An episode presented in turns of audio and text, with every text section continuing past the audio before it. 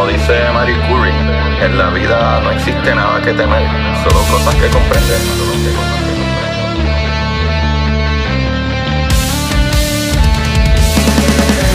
Recuerden correr y buscar la manera de aprender que más le divierta.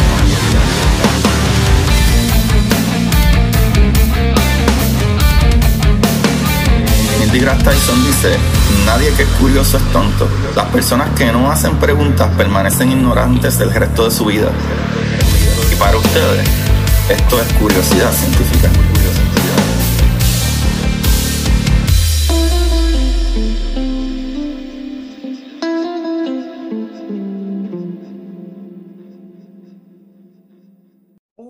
Corillo de Curiosidad Científica. Bienvenidos sean todos a este subprograma de curiosidad. Con ustedes le habla su host, Agustín Valenzuela. Como siempre, trayendo las maravillas del universo. Y el día de hoy, momento especial y maravilloso. Y volvemos de vuelta a los episodios que más me gustan. Y es cuando tengo panas, ¿verdad? Que son comediantes y le dan ese toque de, de, de, de humor a los episodios. Y conmigo tengo el honor, el privilegio, el placer y creo que un check para darnos unas cervezas muy pronto. Eh, tengo a Carla Pérez, comediante aquí, mira, este, vecina de la Florida. Carla, bienvenida. Hola Agustín, gracias, gracias, gracias a ti de verdad. Y sí, nos tenemos que dar una fría muy, muy pronto. Perfecto, seguro que sí. Mira, Carla, cuéntanos este, qué es lo que tú haces, dónde has estado. Vamos a, antes de empezar con la nerditud. Bueno, eh, yo soy nativa del pueblo de Barranquitas, pero me encuentro en la estadidad acá en, Florida y pues soy comediante. Eh, llevo cuatro años en, en la comedia y ahora mismo pues estamos en toda área de lo que es Florida Central, Lakeland, Orlando, Tampa, en donde quiera que haya un open mic, ahí estamos. Súper, súper, súper. Oye, que a mí me tripea y me alegra mucho que el estando está explotando más para nosotros los boricuas, pero al mismo tiempo a veces cuando le escribo a él y le digo, como de coño, estoy bien feliz de lo que están haendo, pero me encojono porque ya yo no estoy en Puerto Rico, como que contra, ¿por qué ahora sucede? Pero obviamente, ¿sabes? Súper felices de que está sucediendo. Sí, no, definitivamente sí si yo llego a saber, yo llego a saber de esa escena cuando yo vivía en Puerto Rico, yo hubiera empezado hace años, yo hubiera empezado hace años, pero esto para mí era algo que yo no sé a quién tú tenías que conocer para meterte en este mundo, tú me entiendes, y de momento fui a un show y eh, aquí en Tampa en el Improv y de momento vi, ay mira, tenemos open mics miércoles a las 8 de la noche y yo, como que y cualquiera puede venir así, cualquiera las, ah, sí, dale, ven cinco minutos, a los cuatro minutos te damos la luz y si yo lo para abajo y yo, ok, y así empecé y nada, como la droga, quedé enviciada. sí, ese, ese, ese, ¿Cómo es, eh, eh, ¿Cómo es, que se le dice? E, ese, esa contestación inmediata de si eres buena, te lo van a dejar saber, si eres mala, te lo van a dejar saber, pero el feeling está a otro nivel.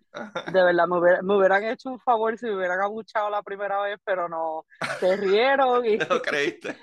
sí, exacto. Y ahora estoy esta, eh, como la droga también en sentido de que va buscando eh, eh, replicar ese sentimiento y sigue y sigue y fracasa y sigue y sigue. Pero o sea, un, un, día vendrá, un día, día vendrá que, que podamos hacer grandes cosas. Pero mientras tanto, le seguimos metiendo aquí. Sí, no, no. Y yo creo que también el problema es que, digo, yo llevo, voy para 10 años ahora, en un par de meses, en tres meses por ahí, no, como cuatro meses este, aquí, pero es que cuando yo vivía en Puerto Rico es que, es que no existía, o sea, no, no es como nadie, lo está, la única persona que hacía estando era Luis Raúl y era un tipo que estaba en los medios, no existía la cultura. ese era el problema.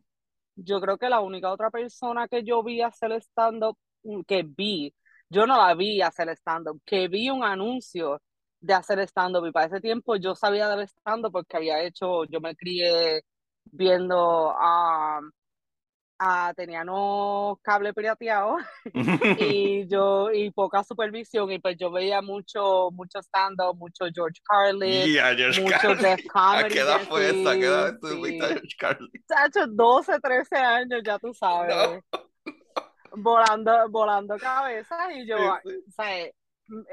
pero eh, ya para ese tiempo pues ya sabía lo que era y entonces como en el noventa y pico, así, finales de los noventa y pico, antes de que Luis Raúl hiciera, me acuerdo que Zully Díaz, ¿tú te acuerdas de la actriz Zully Díaz? No, no me acuerdo. Ella, ella Digo, sí sé quién es Zully Díaz, pero no me acuerdo nada de tanto de. Pues, pues sí, ella hizo un stand-up en Puerto Rico, ella fue para la televisión y hizo toda la promoción y esa fue la primera persona que yo vi, aparte de que Alba de Guedes hacía su show, que hizo que lo llamó stand-up comedy, que ella iba a hacer un stand-up.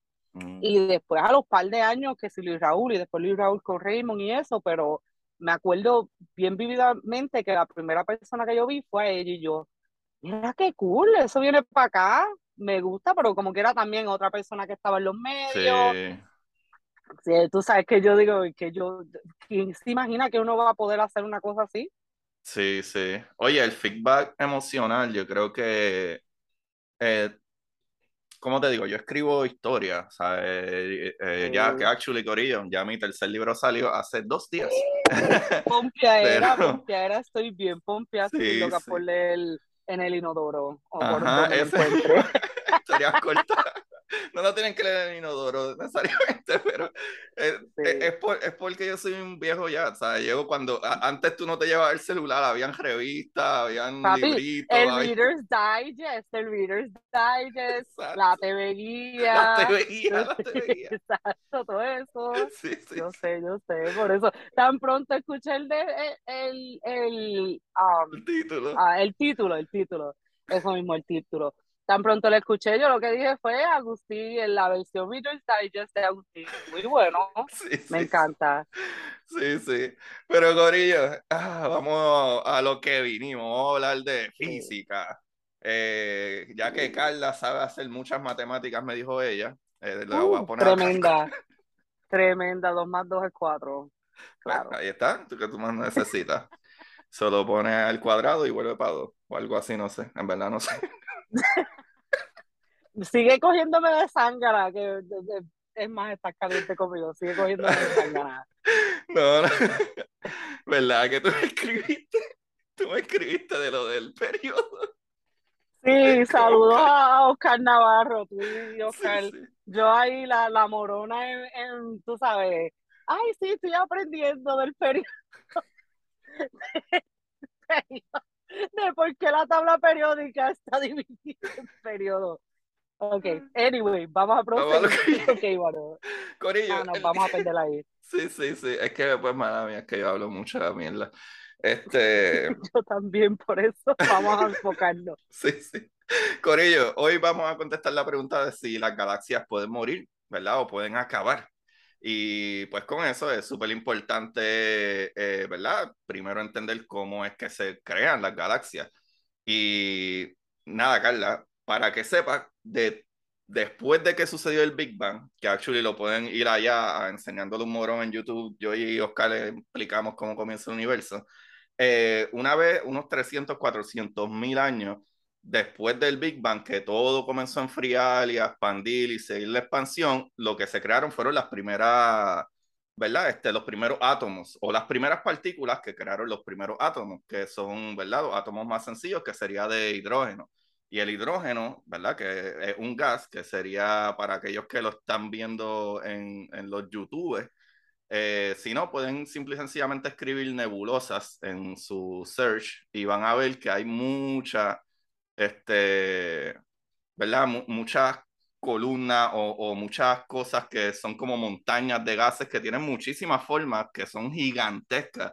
Y son gigantescas a nivel de que ahí es que nacen las estrellas, ¿sabe? Y pues con la gravedad, una vez tú tienes ya ese gas, ¿verdad? Ese, ese gas que le llamamos nebulosa, que básicamente un montón de hidrógeno, que hay ahí y la gravedad la empieza a pegar, pues se van pegando, se van pegando y se van creando estrellas, pero con, la, con todo ese mismo y toda esa gravedad, eh, ¿verdad? Se van uniendo hasta que se conforman en, un aparato inmenso que serían las galaxias, que en las galaxias eso está lleno de un montón de ese gas, de ese polvo y de todo ese revolú de estrellas. y pues ahí nacen las galaxias. Y, y mano, algo súper interesante también, yo no sé si tú sabes, Carla, es que nosotros todavía no tenemos una teoría per se de cómo realmente nacen las galaxias, o sea, por qué tienen ese shape, por qué entendemos mucho de que, de que en un principio probablemente como estaban las cosas más cerca, pues todo se, se pegó y hay galaxias que son ridículamente mucho más grandes que la de nosotros y se entiende que, que las galaxias colisionan unas con otras y se unen como lo que va a pasar con Andrómeda y nosotros, nosotros y Andrómeda se están uniendo y vamos a terminar chocando de aquí a unos dos billones de años. Y... Eventualmente vamos a terminar todos todos mezclados en esa bola de, de gases y, y, estrellas y cosas. Que, by the way, me siempre me, cuando hablan de, de las galaxias colisionando y todo, me recuerda ¿Te acuerdas en, en, los 2000, en los principios de los 2000, que estaban diciendo que si nos tratamos y que venía un planeta que iba a chocar con nosotros? ¿Tú te acuerdas de eso? Sí, me acuerdo. Yo, me, acuerdo también del el 2K, es que le llamaban, que hubo gente que se suicidó y todo. Sí, pero sí, vi, vi un TikTok que estaban diciendo que deberían hacer el documental de cómo de verdad esa gente trabajó, todos esos programadores y y todo para que no pasara lo que iba a pasar y que no ser, sabes, porque ya, ya para ese tiempo teníamos tanta dependencia en la tecnología, en cosas como bien complicadas como aerolíneas y todo eso, y que todo sí va a ser, se iba a, yo puedo hablar malo. Sí, yo, yo grabo como o carnaval. Yo, o sea, sí, yo, sí, pero entonces, pues no, no, es que si yo me luzco, me, hablo mucho. No, yo, trato de no hacerlo lo menos posible o cambiar palabras como que puñiqui o no sé, pero. Exacto. Pues nos íbamos a joder, bien jodido. Este, pues sí, pues hablando de, de, supuestamente el planeta ese que se iba, que iba a chocar con la Tierra, yo me acuerdo siempre que yo decía a los muchachos en la escuela, saludos al Joscuel de Barranquita, clase del 2000, Anyway, que ellos decían, no, que tú sabes, algunos creían que esto iba a pasar y yo les dije, loco, pero si eso fuera a pasar, ¿tú no creías que nosotros ya podríamos ver un planeta como que en el cielo ahora mismo y decir, contra eso como que se está moviendo para acá? Tú sabes, la, lógica, la lógica. Pues, me imagino que cuando eso pase, de lo de nosotros con Andrómeda, pues se podrá ver más o menos así de lo lejos. Nosotros sabemos literalmente que Andrómeda viene a donde nos, hacia donde nosotros se acerca por una cosa que se llama el redshift. Eh, y es que la luz, la, todas las cosas, eh, ¿verdad? Que emiten radiación, este, eh, no veo que estoy escribiendo, pero todas las cosas que emiten radiación, ah, mira, qué chévere, salió mucho ah, más fácil de lo que pensé. Este, ¿ves? Las cosas que emiten radiación si dependiendo cuán cerca o cuán lejos ah, están. Sea la madre de Amazon. Mira, ahora ellos hasta dueños de Redshift ahora. Ah, tú ves. Gracias. Anuncio no pagado. Anuncio no pagado. pues si te fijas, eh, eh, ¿verdad? O para la gente que lo está escuchando, cuando la luz, mientras más lejos viene la luz, que por eso es que tenemos el nuevo telescopio, el James Webb, eh, allá arriba, es porque es de luz infrarroja. Y es porque la onda, ¿verdad? De la luz con más energía o, la, o las cosas que están más cerca, o sea que la, ¿verdad? La luz que reflejó eso, todavía esa onda es nueva, por ponerlo así, eh, ¿verdad? Se repite más. Mientras más se va alejando, se va estirando más la onda. Y ese color que se ve, ¿verdad? Se va viendo mucho más rojizo. So, mientras más se estire o se aleje, ¿verdad? Nuestra galaxia de, de otra galaxia, la luz que nos llega va viéndose más color rojo, pero si se va acercando a donde nosotros, la luz va cambiando de rojo a azul, porque tarda menos tiempo la luz en llegar donde nosotros, o sea que la onda no estira tanto, no tiene tanto tiempo para estirarse. Es como las olas del mar. O sea que las olas del mar, cuando empieza la ola del mar, viene bien alta y de cuando empieza y cuando rompe, pues tiene sus ondas, pero mientras más la onda se va estirando, o actually, mucho mejor, porque literalmente en, son ondas, como si fueran oh. olas. Como eh, si sola- fueran la- olas, ah, pero de luz en vez de agua. Exactamente. So, si tú tiras una piedra, las primeras ondas que salen de donde tiraste la piedra en el agua son más anchitas, pero mientras se, más se van estirando, más la onda va, ¿verdad? Decayendo hasta que pare y no ve onda y se pone plato, con- por ponerlo así. Pues de la misma manera funciona eso. Y nosotros vemos que el cambio de la luz que viene de Andrómeda está cambiando y está cambiando para azul, no para rojo. O sea que se está acercando cada vez más hacia nosotros. Ok, Y wow, sí. Me imagino que si estamos, si todavía la raza humana existe en la Tierra para ese tiempo, pues eh, it's gonna be a sight cuando sigan chocando esos soles. Digo, aunque hay tanto espacio Exacto, entre, exacto. Dios sabe si tú sabes, no pasa nada, viene y nos pasamos así de ladito y no sé, no sé, porque sí, pensando en todo el espacio que hay y la, y las probabilidades de que todo choque con todo, no, no creo. Sí, Va a haber, eh, yo creo que va a ser menos caos. exacto. Eh, como tú dices, como el espacio es tan grande, pero definitivamente, definitivamente va a haber ciertos tipos de colisiones, pero yo creo que lo más problemático no sería tanto las colisiones, aunque van a haber unas cuantas, varias, millones. Eh, imagino que cuando se unan los dos, los dos hoyos negros, ajá, ay, un hoyo eso te- negro ellos también se- van. y crece más todavía. O sea que vamos a tener una galaxia con un hoy- hoyo negro ridículamente inmenso en el centro de nuestra galaxia que su horizonte de evento que se traga todo lo que se le pega va a ser mucho más fuerte. Pero igual, nuevamente, el espacio es gigantescamente grande. Ujú.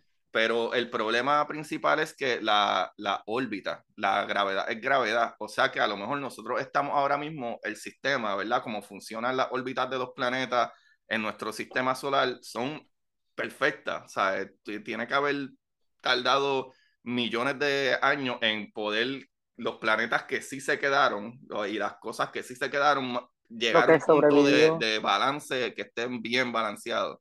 O sea que si tú pones algo que está cambiando la gravedad de ese balance perfecto, pues sí puede ser un peligro súper grande.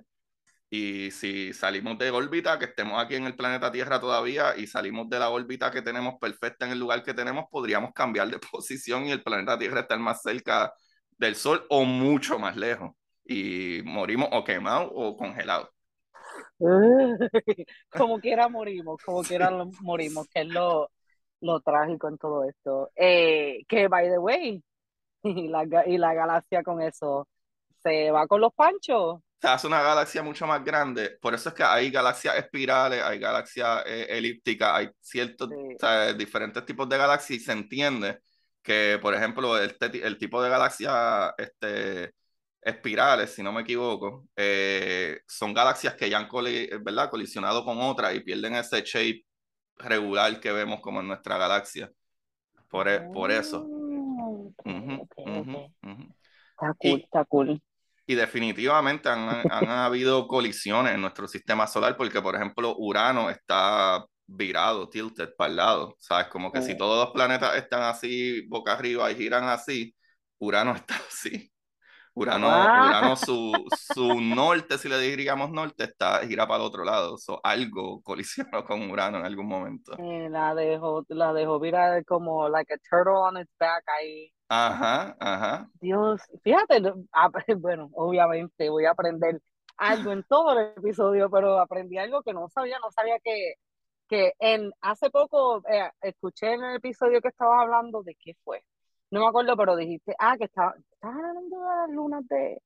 Anyway, pero que Júpiter, nosotros estamos viraditos un poquito, Urano está para abajo completamente y Júpiter está derechito, derechito, Júpiter que no es- tiene, no tiene no tanto tiene cambio. Ajá. Ah. Sí, sí, sí. Aprendiendo, aprendiendo. Sí, no, no, pues claro. Pues entonces, ya que sabemos que las galaxias y todo eso están hechos de este polvo que se unió, ¿verdad? Y este gas, este hidrógeno que se unió en un principio y está ahí. Como nosotros. Ajá. Nosotros, después de que se crean las Después del polvo, después del polvo nacimos nosotros. Percy, ya, me tiré el chiste mongo del día. muy buen chiste, El chiste boomer, el chiste boomer del episodio. está muy Del bueno, polvo está- salimos, dale. Oye, y es que eso es lo, eso es lo que está brutal, que en verdad si salimos del polvo, del polvo polvo. estrella, porque porque en las estrellas es que se cocinan todos esos elementos que cuando explotan, nosotros salimos literalmente del polvo de las estrellas cuando explota, que se cocinaron los elementos de lo que somos. Si no, no, no, la raza humana no puede ser simple y sencillamente de hidrógeno. Tienen que cocinarse esos elementos y explotar, morir una estrella, y ahí entonces que crean los planetas y crean elementos y crean metales, eh, ¿verdad? Este, carbón, silicón y todo este tipo de, de cosas para crear, ¿verdad? Biología. So, sí somos polvo de estrella y sí salimos del, del, polvo. del polvo, del polvo que echaron mis papás, yo creo que, yo creo que sí de esos bebés que son de, de San Valentín. Ajá. Porque cumple en noviembre. Tú sabes. Happy Valentine's Day. Anyway, proseguimos con, con la galaxia. este capítulo ya yo me he reído más de lo que he explicado. Qué bueno, me, me, encanta cómo va esto. esto. Esto va muy bien. Pero para aquellos que están mirando, ¿verdad? Eh, eh, en el YouTube. a ese, brutal esa foto. Sí, mano, esta es una de las últimas fotos que salieron del James Webb. Del James Webb. Ridículamente brutal. Ahí fue, ahí fue que sacaron eh, la foto del Horse, Horsehead Nebula, que está por ahí. Sí, para allá arriba. Esto, esto es una parte de, de, todo, del mismo Horsehead, o sea, de todo en específico, pero aquí, esta foto la tiraron más para la parte de arriba. la puntita de la cabeza del caballo es lo más chiquitito que hay de toda la, Ajá. Pues Así, así tú te das cuenta de cuando decían que venía un planeta y tú dices, ¿cómo va a ser que no vemos el planeta que viene por ahí y no se ve ya? Cuando podemos ver la punta de la cabeza del caballo en, Exacto. en Pero todo el mundo, en el carajo viejo. Nostradamus. No, eso va a pasar, va a pasar. Y yo, Dios mío, señor.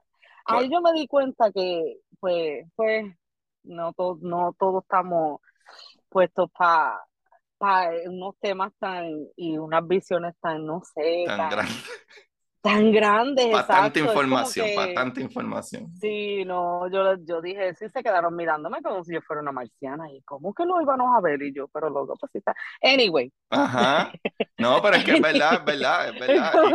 Y, y, ahora más todavía, que nosotros vemos, ahora mismo nosotros vemos Galaxia a 13.5 billones, o sea, 13.500 millones de años de distancia. So, muchacho, claro. Sí, lo que vamos a poder ver cuando el James Webb siga tirando fotos por ahí Ajá, ajá, bien brutal, bien brutal que dé tiempo a que el James Webb siga recibiendo esa luz de donde venga definitivo.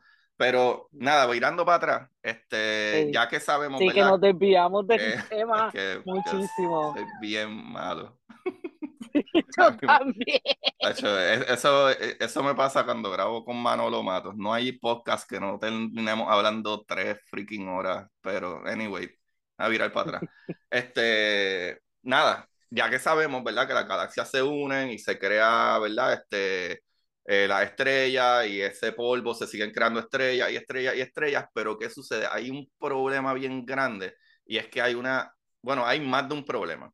Y es que, primero que todo, el universo se está expandiendo y se está expandiendo súper rápido. ¿Qué sucede? Mientras más se expande, más las cosas se alejan unas de las otras. O sea que lo que crea la estrella, no, eh, ¿verdad? Que crean las galaxias y todas estas cosas se van a seguir dispersando más y más. Y aunque incluso todo ese gas y todas esas cosas creen, ¿verdad? Galaxias y se conviertan todas esas nebulosas, se conviertan en partes de las galaxias y se conviertan en galaxias junto con sus estrellas que ya crearon y todas esas cosas, igual va a llegar un punto que todo ese gas se va, va a estar excesivamente lejos unas galaxias de otras. Y una vez toda la gravedad funcione y cree, ¿verdad? Estrellas, ¿verdad? Y sigue creando estrellas, hay dos maneras de verlo. En cuestión de que las galaxias se mueren de que se desaparecen y ya y se borraron del mapa. Y, o podría decir también, eh, o es, se refiere en verdad a la muerte de las galaxias, a que ya no puede crear más estrellas. Y pues, por razones, ¿verdad? Este, bastante lógicas, es que va a llegar un punto que todo ese gas, ¿verdad? Y, y, que el que crea la estrella y se las galaxias, se va a convertir en otras estrellas que van a volver a explotar creando otro elemento. O sea que va a llegar un punto que ya no va a haber gas, ¿sabes? Ya esas nebulosas, ese hidrógeno ya no va a existir y lo que van a quedar son las galaxias llenas de estrellas y elementos por ahí. Pero, ¿qué sucede? Va, eso va a seguir ocurriendo de que nuevas estrellas van a explotar y crear otros elementos y con esos elementos se crean otras estrellas y siempre sobra un poco de gas, pero en un punto todo ese gas se va a volver a reusar hasta que ya la última estrella que se haya creado y haya explotado de nuevo ya no pueda fusionar. O sea que ya a, a eso, a ese punto se le llamaría, ¿verdad? Que una estrella, digo que una galaxia está muerta. O sea que básicamente las galaxias sí pueden morir de, de dos maneras, o que ya terminen de, de tener objetos como estrellas que hagan luz y ese gas que necesitan para crear estrellas y es el mismo gas bello y hermoso, ¿verdad? Como la nebulosa que estamos viendo. Que sí, exacto, es un eterno, digo no eterno porque eventualmente va a acabar, pero es como que un reciclaje constante de partículas y de ingredientes y vuelve y hace y vuelve y hace, pero todo tiene su final. Exactamente. Lamentablemente. Exactamente. So, de acuerdo como entendemos que funciona, ¿verdad? Eh, la estrella y las galaxias y cómo se crean las estrellas, que lo hemos observado. ¿Sabes? Se han observado literalmente fotografías de estrellas formándose y empezando a, a ¿verdad? iniciar esa luz y, y etcétera. Y obviamente aquí tú ves los ridículamente años que tienen que pasar, ¿verdad? Billones y billones y billones de años, probablemente trillones de años antes de que eso suceda, lo que dije, pero si le damos un poco de lógica, ajá, en algún momento las galaxias van a dejar de existir o existir como las conocemos, ¿verdad? Creando nuevas estrellas y, ¿verdad? Y teniendo ese sistema estable de, como tú dices, de que de medio reciclaje, de que se crea unas cosas, explota, crea otras cosas y se une y vuelve y se crea nuevas estrellas y explota. So, ajá. So, básicamente, todo tiene mueren, su final. Nada dura para, siempre. Ay, qué malo, ¿no? Terrible, pero ah, debería ser algo bien interesante, por lo menos interesante ver en, en la fusión de las galaxias como tal, la muerte de una galaxia, not so much. podría vivir sin hacerlo, es triste. Déjame que ver. se sigan apagando poquito. Es que para tú poder ver eso, tú tienes que ser tú sabes, tú tienes que ser una cosa tan grande y tan duradera y ver cómo esas luces se siguen apagando. Sí, nunca sí, vuelven a prender eso. Eso tiene que ser en un montón de tiempo. Ah, by the way, a, a lo que tú buscas, lo, lo que vas a buscar ahora. Eh, escuchaste, supuestamente hay un um, audio de un hoyo negro, ¿lo escuchaste? Sí, sí, lo vi, lo vi, lo escuché. Que se, se escucha brutal, se escucha brutal. Yo dije, me encantaría hacer como que para Halloween, tú sabes que hay gente que le gusta tener esos ruidos de casa embrujada y todo para hacer Yo dije, me, me, como que es como que triste, pero como fantasma, como medio fantasma. Pero sí estuvo, estuvo muy cool, estuvo muy cool. Sí, porque ah como, como ellos lo hacen, es que básicamente este, es radiación, todo es luz de diferentes rangos. Obviamente la luz que nos llega, pues la interpretamos, en vez de interpretarla en imágenes, como esta imagen que tengo aquí de, de Stefan Squinlet, que fue una de las fotos que tiró James Webb, eh, que la escogí para enseñarte algo de eso mismo que tú dices, de que estaría interesante ver una colisión de dos galaxias. Pues, ¿Esas del medio están colisionando? Estas del medio están colisionando y probablemente ya colisionaron, probablemente, porque acuérdate que estas galaxias están a 7 y pico, a 290 millones de años luz de distancia. Sí, exacto, que... eso eh, siempre se, se, ponen a, a buscar, se ve demasiado brutal. Sí, si te este, fijas, mira, mira la, la, radiación que llevan alrededor. Y, y esta una aquí y la otra más grande está arriba. estas dos galaxias están ahí a punto de colisionarle y las tenemos en una imagen a 290 millones de años luz. Exacto. Y al que le preocupe si hay vida en esa galaxia, en real time ahora no se sabe, porque nosotros vemos lo que pasó en el pasado, no lo que está pasando en el corriente, que eso es lo que me vuela la cabeza, que lo que nosotros estamos viendo no existe ya. A lo que llegamos ahí, no existe. Hay ahora hay 40 estrellas más de la que explotó y se hizo una nebulosa. ¿Tú me entiendes? Hay, a whole other different thing going on right now. Y eso Está a mí brutal. me vuela la cabeza. Yo olvídese de los extraterrestres, mi gente. Si están, eso va a ser imposible porque estamos demasiado de lejos. So, ¿qué importa? Sí, no, y está interesa. brutal, qué brutal, qué brutal que trae eso, qué brutal que trae eso, me encanta, me encanta, porque es como tú dices, hay un, un eh, Dios mío, ¿cómo se llama? Eh, Fermi, eh, Fermi, este físico, que él es el primero que trae como la paradoja de Fermi, entre comillas, o todo el mundo la llama la paradoja de Fermi, que es exactamente eso de que, ¿dónde está todo el mundo? O sea, es como que si Sí. la vida es tan normal en nuestro planeta Tierra, ¿dónde está todo el mundo? Tú sabes, porque aquí hay miles o millones de especies, si nos vamos a nivel de, de los Sí. mismos insectos y todo eso, eh, moscas nada más, hay como Sí, 1600 lo, ¿cómo tipos es? de moscas, ¿sabes? Sí, Eh, eh, eh, algo entre, lo, entre los kingdoms de lo que es lo- los árboles y lo que es, porque ellos son también seres vivos y Sí, la, sí. la- las bacterias, locos, y los átomos. Y entonces en el universo nosotros somos unos átomos encima de una bacteria, encima de... ¿tú- me. No puedo con, la- con lo gigante que Bueno, es si tú te pones a pensar, eh, una célula, una célula tiene trillones de átomos. O sea, nosotros lo- somos...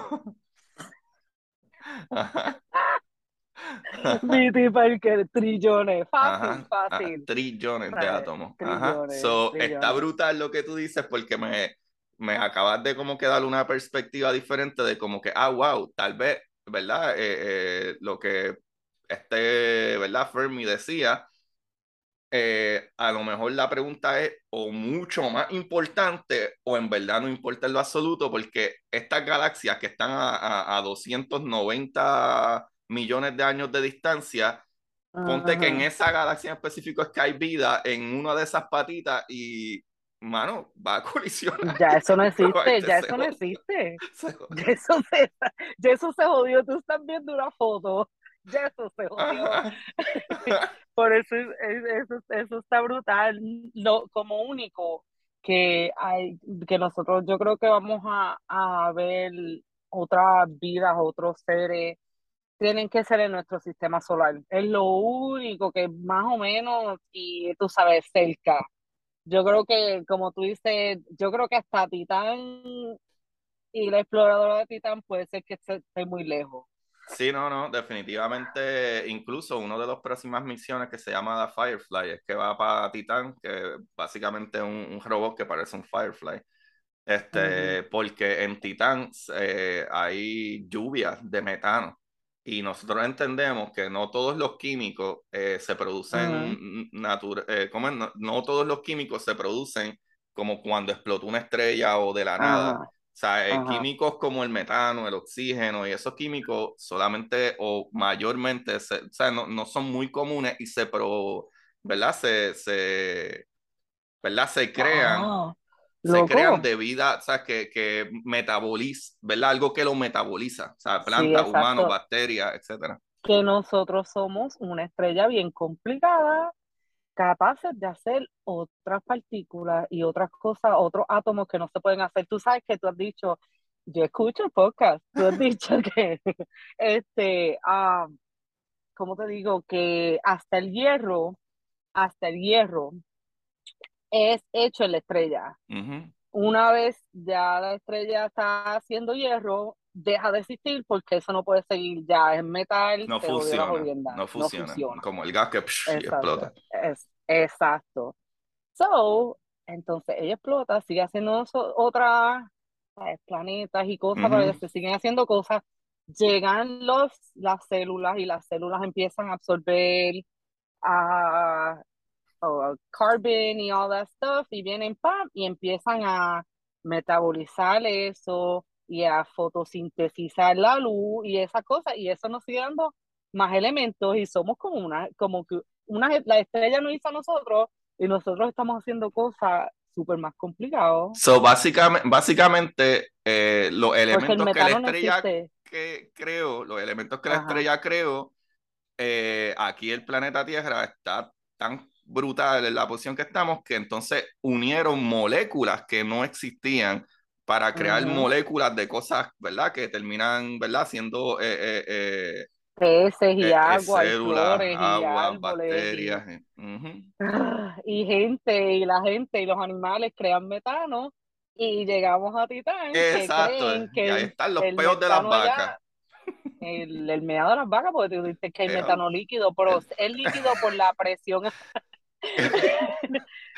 que líquido. Eh, es por la presión atmosférica, diablo, si fuera más diarrea que meao, porque el metano se... Eh, sale del gas de las tripas de cuando la comida se fermenta. Pues qué buena, qué buena, qué bueno que trae eso también, porque eso es algo que la gente tiene que entender que todos los elementos funcionan diferentes bajo diferentes, como tú dijiste, presión, temperatura, qué tipo de atmósfera y la atmósfera y la temperatura de Titán es, la, primero, la atmósfera de Titán es bien densa, es bien parecida actually, a la del planeta Tierra y es súper frío, porque obviamente está súper lejos del Sol. So, los diferentes elementos trabajan diferente dependiendo, ¿verdad?, qué elemento es. So, por ejemplo, por darle un ejemplo, nosotros sabemos que en 100 grados Celsius el agua hierve pero eh, a 100 grados Celsius el metano no puede ser líquido. ¿Sabe? Es gas, pero si tú bajas la temperatura suficiente, a lo mejor en negativo 20 el agua se congela, pero en negativo 400 el agua eh, eh, obviamente está congelada, pero el metano entonces se convierte en agua. Se necesita una temperatura mucho más bajita para que el gas metano se convierte en agua y sería el mismo proceso que el agua normal. Que, y en ese, y en esa, en ese, ahí se puede hacer un ecosistema, ¿verdad? Se podría hacer un eh, ecosistema. la, hay vida en metano aquí, ¿verdad? El metano no mata. No, o sea, pues hay células, bacterias, cosas que sobrevivan estar, aunque eh, en el, en el methane. Eh, por ejemplo, están los tardigrades, que es un animal, literalmente un animal, lo, único, lo único inmortal en este universo. Eh, eh, hasta ahora lo más cerca a la inmortalidad son los tardigrades, un animal que tú encuentras en el musgo ese verde de la agüita en la esquina y pueden sobrevivir temperaturas súper altas como temperaturas súper bajitas, pero el problema es que eh, nosotros tenemos que buscar qué tipos de vida se pueden crear porque la verdad es que nosotros somos vida a base de carbón. Y la única, todo lo que nosotros vemos, plantas, todo lo que está vivo en nuestro planeta Tierra, toda a, nivel eh, químico, eh, la base de allá adentro es de carbón. Nosotros no sabemos si en algún otro sitio que este material o este elemento no sea tan común se puede dar vida, como por ejemplo silicón, porque la, la parte por la que nosotros somos vida de carbón es que nosotros tenemos muchos elementos químicos en nosotros, pero lo que lo une que es básicamente... Ah, sí, las moléculas de carbón. Las moléculas de carbón tienen, ¿verdad? unas cuatro patitas que son las patitas perfectas y la molécula de carbón tiene, digo, la, el átomo de carbón tiene también el size perfecto para no ser tan pesado, tan pesado como lo es el silicón, que es otro elemento que ese átomo también tiene cuatro patitas, pero al ser un poco más pesado es menos estable. Y el carbón es el elemento perfecto para que todas esas otras bases, hidrógeno, este, argón, eh, eh, eh, nitrógeno, lo que nosotros estamos creados, se pegue y se, y se, ¿verdad? se unan todo eso a nivel molecular, pues el carbón es la base de eso. Y tendría que haber algo, o ¿verdad? En ese, en Titán, ¿verdad? Ya que estamos hablando de Titán, que a ver si vive, que átomos de carbón que pudieran existir ahí, o si algún ¿verdad? Que nosotros conozcamos algún, ¿verdad? Animal o, whatever, lo que sea bacteria que pudiera básicamente crearse en ese medio ambiente teniendo como base el carbón o otra vez podemos estar equivocados y solamente aquí se dio vida de carbón y a lo mejor en ese, en ese otro lugar se puede dar vida de, con base de silicón y no de carbón, no, no lo sabemos, pero... No, me imagino, me imagino peces me imagino que puede haber una vida, una vida marina completa y en las profundidades en una presión.